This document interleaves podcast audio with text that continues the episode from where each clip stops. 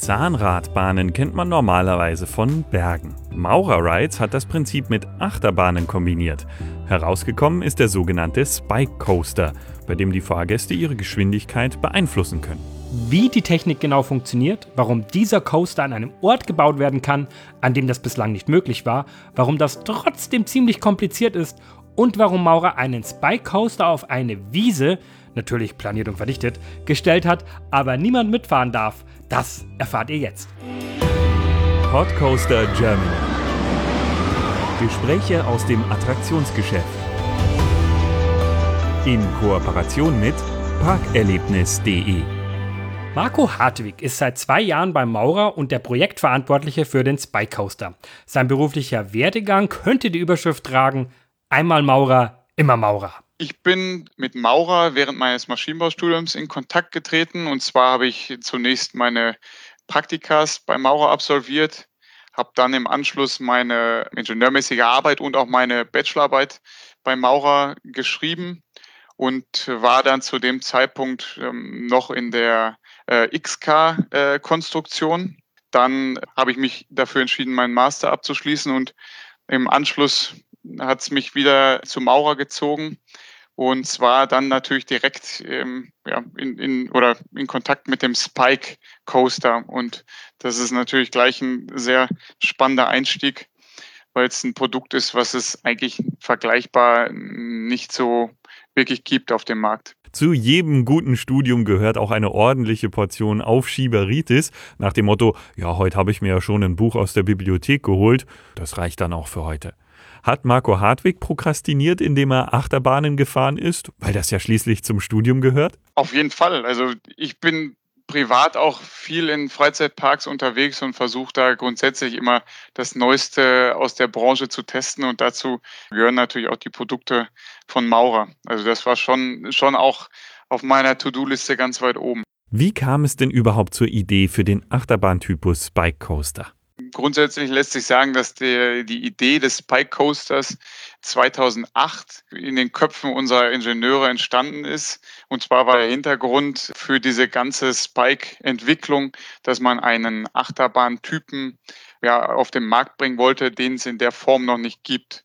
Also höher, schneller und weiter war auch damals ja immer schon das Motto. Aber man wollte jetzt was, was auf den Markt bringen, was es, wie, wie gesagt, noch nicht gab. Und da fiel eben die Wahl auf einen interaktiven Coaster. Und äh, das war so die, der Ursprungsgedanke. Dann ging es natürlich weiter mit der Überlegung, wie, wie kann man überhaupt einen interaktiven Coaster, also einen wirklich richtig interaktiven Coaster umsetzen. Denn mit, den, mit diesen herkömmlichen Antriebskonzepten, die es bisher gibt, ist es schwer oder sogar unmöglich umzusetzen. Deshalb fiel dann die Wahl bei unseren Ingenieuren damals auf einen Zahnradantrieb. Diese Antriebsform gibt es bis heute auch nur bei dem Spike Coaster. Und die ist natürlich sehr ähm, aufwendig erstmal in der Entwicklung gewesen ähm, und auch in der Umsetzung. Das heißt also, wir haben dann Ende 2010 circa die erste bewegte Anlage gehabt. Also Anlage ist vielleicht zu viel gesagt. Wir haben Ende 2010 das erste bewegte Spike-Testfahrwerk auf einer geraden Schiene getestet, circa 10 Meter langen Strecke, um erstmal die Dynamik von, von diesem Antriebskonzept auch näher untersuchen zu können. Dann ging das Ganze weiter, dass wir ja, circa vier Jahre später dann wirklich die erste äh, Testanlage hatten, die sogar mit Personen betrieben werden konnte. Das war eine 50 Meter lange Anlage in der Halle des ähm, Fördertechnikinstituts der Uni Stuttgart. Und ähm, ja, von da an ging es dann eigentlich richtig los. Wir haben dann den ersten Prototypen im Skyline Park dann gebaut oder für den Skyline Park und ja, danach kam dann das Interesse für die Kreuzfahrtindustrie auf, beziehungsweise man hat gemerkt, dass sich dieser Coaster-Typ für den Betrieb auf dem Schiff eignet. Und so ist das Ganze dann entstanden. Wieso baut ein Münchner Achterbahnhersteller jetzt seine Bahn in Stuttgart auf und wie sahen diese ersten Testfahrten denn aus? Wir arbeiten mit dem Fördertechnikinstitut der Uni Stuttgart zusammen und da hatten wir eben die Möglichkeit, eine, ja, eine Testanlage aufzubauen um, wie gesagt, diese ganze Antriebstechnik ja, im, im Detail zu ingenieren. Also um, um da wirklich, ja, ich sag mal, ein Produkt zu entwickeln, was auch wirklich dann nachher in den Parks betrieben werden kann. Es war schon eine Anlage, ich sag mal, ein, ein wirklich ein geschlossener Kreis, also circa 50 Meter Schienenlänge mit, mit ein paar Kurven und ähm, zu Beginn wurde das Ganze natürlich mit, mit Dummies getestet um auch dann Beschleunigungsmessungen durchzuführen und ähm, ich sag mal, das gesamte Fahrzeug auf Herz und Nieren zu prüfen. Und dann war es nach und nach aber auch möglich, ähm, ja, ich sag mal, Probanden auf der Anlage mitfahren zu lassen, um dann auch nochmal selber ein Gefühl dazu bekommen, wie, wie, wie ist es jetzt eigentlich, wenn ich mit so einer interaktiven Achterbahn mitfahre. Die Geschwindigkeiten lagen da bei der Testanlage zwischen 30 und 40 km/h was natürlich jetzt schon von unseren wirklich umgesetzten Anlagen getoppt wurde. Also die Höchstgeschwindigkeiten liegen jetzt zwischen 60 und 80 km/h. Die ersten Assoziationen, die wir beim Thema Zahnrad hatten, waren Ruckeln und hohe Materialbelastung. Stimmt das? Und wie hat hier die Entwicklung ausgesehen? Ja, das, das ist in der Tat etwas, was natürlich auch in diese Entwicklung mit eingeflossen ist, was Sie gerade angesprochen haben. Und es ist uns aber wirklich gut gelungen, das, das Ganze stabil zu bekommen, so dass es auch ein, ein wirklich sehr angenehmes und, ja, ich sag mal, leichtes Fahrgefühl ist. Wir haben den Antriebsstrang so ausgelegt, dass er den höchsten Belastungen standhält und das, das hat sich jetzt bei unseren ersten Projekten bewährt. Der Spike-Antrieb ist so designt, dass wir entlang der kompletten Schiene unsere, unsere Zahnleiste installiert haben und am Fahrzeug befindet sich der Elektromotor, der dann das Antriebsrad mit den Antriebsbolzen antreibt und somit können wir eben Beschleunigung von bis zu 1,2 G generieren und das Drehmoment, was dort übertragen wird, liegt bei ca. 1000 Newtonmeter. Also schon sehr äh, kräftiger kraftvoller Antrieb. Wir haben beim Spike Coaster ganz normal auch die Laufräder und auch die Seitenräder. Wie gesagt, das unterscheidet sich in dem Fall nicht von der herkömmlichen Achterbahn. Wir ähm, haben eben zusätzlich noch dieses Antriebsrad mit den Antriebsbolzen, die dann eben in, in diese Zahnleiste eingreifen. Und natürlich äh, nicht zu vergessen auch die, die Stromfinger, die in die Stromschiene eingreifen, die auf der gegenüberliegenden Seite der Zahnleiste montiert ist. Grundsätzlich lässt sich beim Spike Coaster sagen, dass aufgrund unserer vertikalen Schiene, also bei uns sind die Fahrrohre ja untereinander angeordnet und nicht nebeneinander, dadurch ist es eben möglich, eine Sitzposition zu generieren, die, die quasi dem Fahrgast das Gefühl gibt, dass er, dass er auf der Schiene sitzt. Ja, also die, die Schiene ist quasi zwischen den Beinen des Fahrgasts und man hat also quasi ein ganz anderes Fahrgefühl als bei anderen Achterbahnen, die jetzt komplett auf der Schiene sind. Also das ist eine Besonderheit. Und zum anderen haben wir noch ein patentiertes Rückhaltesystem. Wir haben einen Gurt, ähnlich wie ein Autogurt, vereinfacht gesagt, allerdings mit innenliegenden Stahllitzen, die das Ganze sicher gestalten. Und somit haben wir ja eigentlich die, die Freiheit auf dem Fahrzeug nochmal verstärkt, weil, weil der Fahrgast sich komplett frei in seinem Sitz bewegen kann, aber trotzdem gesichert ist. Und das macht diese Fahrt mit dem Spike Coaster auch nochmal zusätzlich aus. Gibt es Limits beim Streckendesign mit dem Spike Coaster?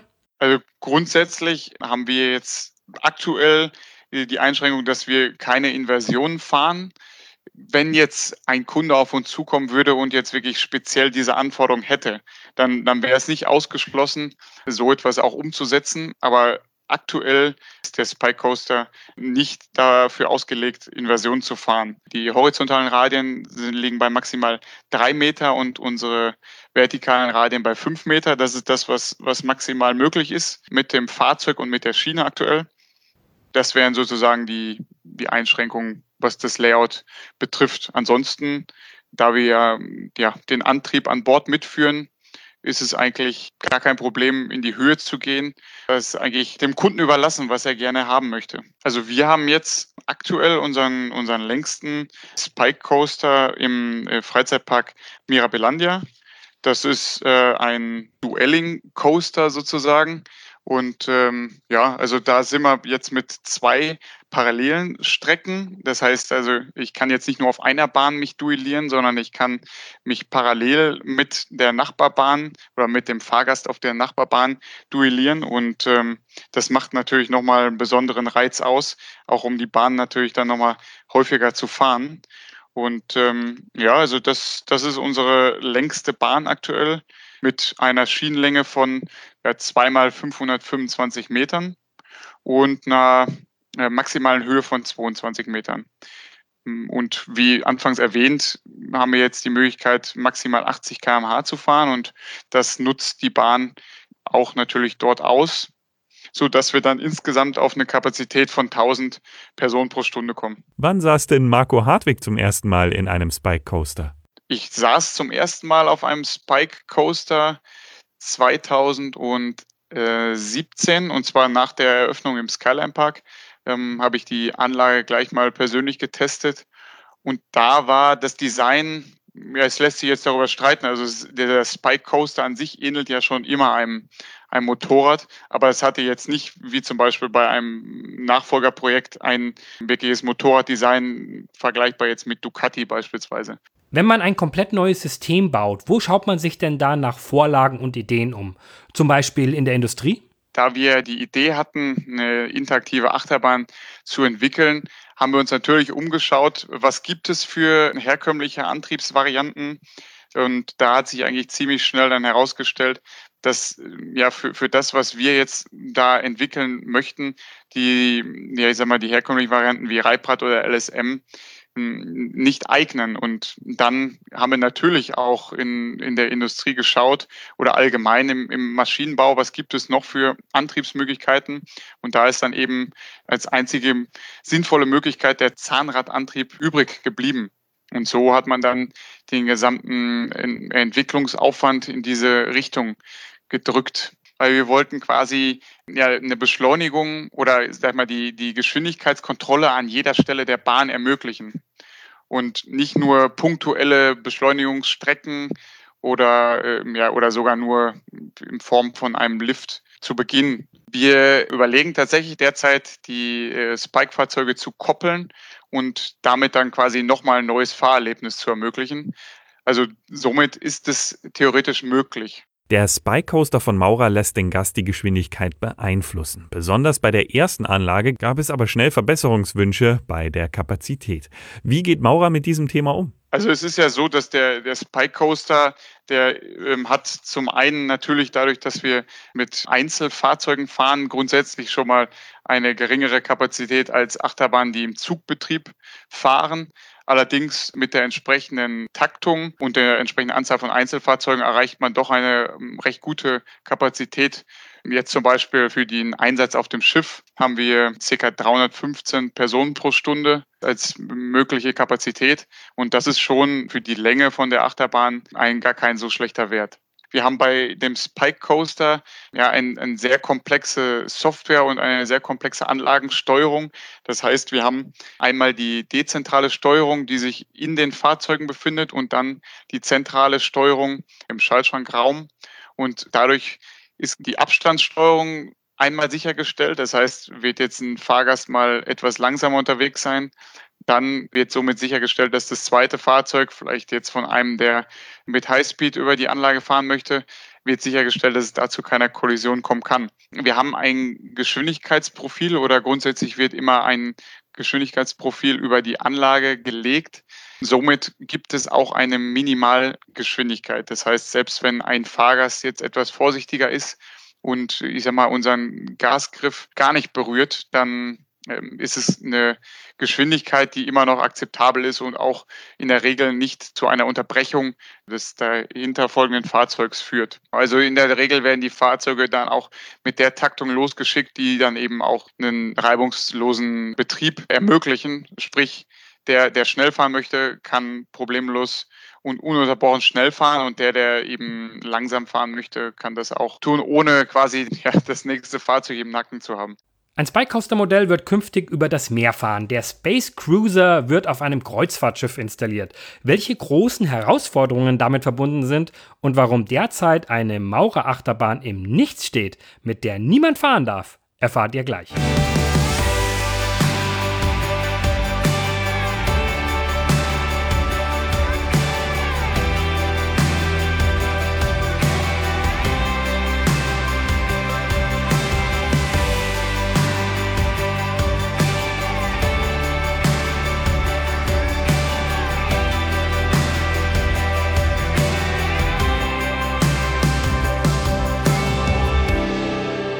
Derzeit arbeitet Maurer an einem Spike Coaster für ein Kreuzfahrtschiff, den Space Cruiser. Gibt es dort besondere Bedingungen für Design und Aufbau einer Achterbahn? Auf jeden Fall. Grundsätzlich lässt sich sagen, dass auf dem Schiff komplett andere Umgebungsbedingungen herrschen als an Land. Und ein Beispiel, also durch den Seegang werden die Schiffe beispielsweise um ihre Längsachse ins Rollen beziehungsweise um die Querachse ins Stampfen gebracht. So wird das in der Schifffahrtsbranche genannt. Und hinzu kommt der Wind, der eben auf hoher See das Fahrzeug abbremst oder beschleunigt. Und deshalb ist es eben nicht möglich, mit den herkömmlichen Achterbahnantrieben, ja, ich sag mal, die Anlage auf dem Schiff zu betreiben. Und der Grund dafür ist eigentlich, dass bei Gravitationsachterbahnen die Gefahr besteht, dass die Fahrzeuge entweder den nächsten Hügel nicht überwinden können oder zu schnell die nächste Kurve fahren, was dann zu unzulässigen Beschleunigungswerten führen würde. Und ähm, deshalb ist eben beim Spike Coaster jedes Fahrzeug mit einem leistungsstarken Elektromotor ausgestattet und zeitgleich auch mit der genannten Zahnleiste entlang der kompletten Strecke, um dann eben die Kraftübertragung auch an jeder Stelle der Bahn sicherzustellen. Wenn ich jetzt zum Beispiel über den Space Cruiser spreche für, für das Schiff Global Dream, da hatten wir von Anfang an recht klare Vorgaben. Und zwar haben wir da eine Grundfläche von, ja, ich sag mal, 98 mal 51 Metern äh, zur Verfügung gehabt. Dabei bleibt es natürlich nicht. Wir bekommen natürlich nicht nur die Grundfläche als Vorgabe genannt, sondern auch gleich ähm, schon die Bereiche, innerhalb der sich die Bahn dann aufhalten oder bewegen darf. Denn ähm, ich meine, das ist kein Geheimnis, auf den Schiffen ist recht wenig Platz und es soll am besten so viel wie möglich untergebracht werden. Deshalb ist es natürlich dann schon eine Herausforderung, da auch ähm, das, das Layout dann speziell für das Schiff zu designen. Und was, was auch noch eine Besonderheit ist, ähm, in Bezug auf die Umgebungsbedingungen, natürlich die salzhaltige Umgebung, die das Ganze natürlich auch nicht leichter macht. Wir haben diesbezüglich eines unserer Fahrzeuge speziell in einem Salzsprühtest auf, auf Herz und Nieren getestet und im Anschluss daran dann ähm, entsprechende Schwachstellen mit besonderem Korrosionsschutz noch ausgestattet. Wir haben bei unseren Schienen da besonders auch auf eine abriebfeste Beschichtung geachtet und natürlich auch einer marinefesten oder marinegeeigneten Korrosionsschutz. Und all das ist natürlich auch mit eingeflossen in dieses Thema. Das bezieht sich nicht nur auf die Fahrzeuge. Kann man eine Achterbahn ganz normal auch auf einem Schiff aufbauen? Stichwort verdichteter Kramplatz. Oder ist hier Spezialwissen notwendig? Grundsätzlich ist ein Aufbau auf dem Schiff wenn man es jetzt nur auf die Achterbahn bezieht, natürlich auch identisch mit einem Aufbau an Land. Es kommt nur hinzu, dass, dass man bei einem Aufbau auf dem Schiff auf die Krankapazitäten des Werftkrans angewiesen ist. Denn bei den Gewichten der Schienen und Stützen äh, ist dieser Werftkran erforderlich. Und da ist es natürlich wichtig, dass das Ganze gut abgestimmt wird. Es ist natürlich ähm, kein Geheimnis, dass auf einem Schiff nicht nur an einem Gewerk gleichzeitig gearbeitet wird, sondern äh, an vielen Gewerken parallel. Und deshalb wird es da immer zu Beginn der Schicht eine Abstimmungsrunde geben, bei der der Kranbedarf sozusagen pro, pro Tag angemeldet wird und dann so die Bahn Stück für Stück aufgebaut wird. Wir haben jetzt mit der Werft auch diesbezüglich ein spezielles Installation Manual erarbeitet, was das Ganze oder die ganze Koordination dann auf dem Schiff erleichtern soll. In diesem Installation Manual haben wir dann zum einen die Montage-Reihenfolge festgelegt und auch die Montagegruppen. Also wir haben die, die ganze Bahn dann in Montagegruppen unterteilt und so wird das Ganze dann Schritt für Schritt entstehen. Wenn auf dem Schiff so wenig Platz ist, wie funktioniert denn das Thema Wartung dann? Also grundsätzlich ist es ja so, dass die Spike-Fahrzeuge den Motor und die Bremse quasi an Bord mitführen. Das heißt also, die Wartung findet auch hauptsächlich nur an den Fahrzeugen statt, anders als bei herkömmlichen Achterbahnen, bei denen ich jetzt die Blockbremsen oder den Antrieb auf der Bahn verteilt habe. Das heißt, ich kann dann bei dem Spike Coaster meine Wartung auf das Fahrzeug beschränken und kann dann problemlos ein Fahrzeug zur Wartung ausschleusen und die Anlage dann problemlos weiter betreiben mit dem verbleibenden Fahrzeugen. Also das ist gar kein Problem. Bei Kreuzfahrtschiffen auf hoher See gibt es ja keine Anwohner neben dem Park. Theoretisch könnte man die Bahn also tagsüber und auch nachts durchlaufen lassen, wenn das denn die Kreuzfahrtgäste mitmachen. Ist der Space Cruiser speziell auf Dauerbetrieb ausgelegt? Also grundsätzlich ist es auf dem Schiff angedacht, dass die Bahn natürlich auch in den Abendstunden betrieben wird. Dafür aber auch höchstwahrscheinlich erst äh, später am Morgen. Also wohingegen jetzt ein normaler Freizeitpark wahrscheinlich um 10 Uhr seine, seine Toren öffnet, ist es jetzt hier wahrscheinlich angedacht, dass die Bahn erst gegen Mittag oder Nachmittag in Betrieb genommen wird. Aber das ist, obliegt ja dem Schiffsbetreiber. Ähm, das ist nur das, was, was ich jetzt in den ersten Gesprächen mitbekommen habe, aber grundsätzlich dafür auch länger am Abend. Und dann müsste man ausrechnen, ob sich dann quasi auf mehr Betriebsstunden ausgeht oder ob, ob das dann vergleichbar ist mit einer Anlage in einem normalen herkömmlichen Freizeitpark. Grundsätzlich ist die Bahn ausgelegt auf, auf einen Dauerbetrieb und ähm, das ist eigentlich gar kein Problem für den Spy Coaster. War es für euch eine Überraschung, als Werften auf euch zukamen, oder war es bei diesem Modell sowieso von Anfang an geplant, dass es auch auf Schiffe passt? Als die Idee für diesen Spy Coaster 2008 entstanden ist, da hat man noch nicht direkt daran gedacht, dass man dieses Konzept nachher auch auf einem Kreuzfahrtschiff realisieren kann. Aber je weiter die Entwicklung vorangetrieben wurde, desto mehr haben wir auch mitbekommen, dass, äh, dass da auch der Bedarf auf den Schiffen besteht, was Spektakuläres zu bieten als äh, jetzt, sag ich mal, nur eine Rutsche oder äh, eine Kartbahn, was es zu dem Zeitpunkt ja auch schon gab. Und dann ist es quasi ja, durch gegenseitige Kontaktaufnahme konkreter geworden, dass wir dann Konzept vorlegen konnten, was sich auf dem Schiff realisieren lassen würde und die Werft auch ähm, dieses Konzept für gut geheißen hat und ähm, ja, es ging so, so weit, dass, dass es eben dann zu den Aufträgen kam. Derzeit steht der Space Cruiser auf einem platten Erdgelände in Mecklenburg-Vorpommern aufgebaut. Warum eigentlich? Das lässt sich eigentlich recht simpel erklären. Wir haben, äh, wie anfangs erwähnt, die komplett anderen Umgebungsbedingungen. Und ähm, hinzu kommt natürlich noch, dass wir auf dem Schiff ein recht äh, enges Zeitfenster zur Verfügung stehen haben für die Installation. Dazu erschwert sich das Ganze noch. Und zwar haben wir auf dem Schiff ähm, ganz andere schiffsbauliche Toleranzen als beim Stahlbau. Das heißt, die schiffsbaulichen Toleranzen sind etwas größer als die Toleranzen oder die Allgemeintoleranzen im Stahlbau.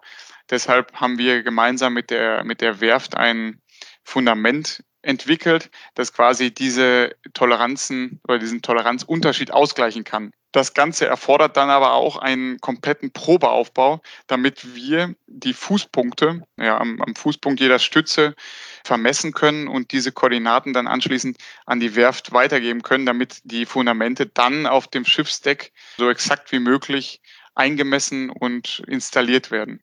Ohne diesen Probeaufbau würden wir uns komplett rein auf die theoretischen Werte der Zeichnung verlassen und bei so einem großen Projekt ist es einfach zu riskant. Wir haben uns deshalb dafür entschieden, die Bahn komplett, so wie sie nachher aufs Schiff geht, einmal an Land aufzubauen in Güstrow und somit eben die ganzen Koordinaten der Bahn aufnehmen und an die Werft weitergeben können.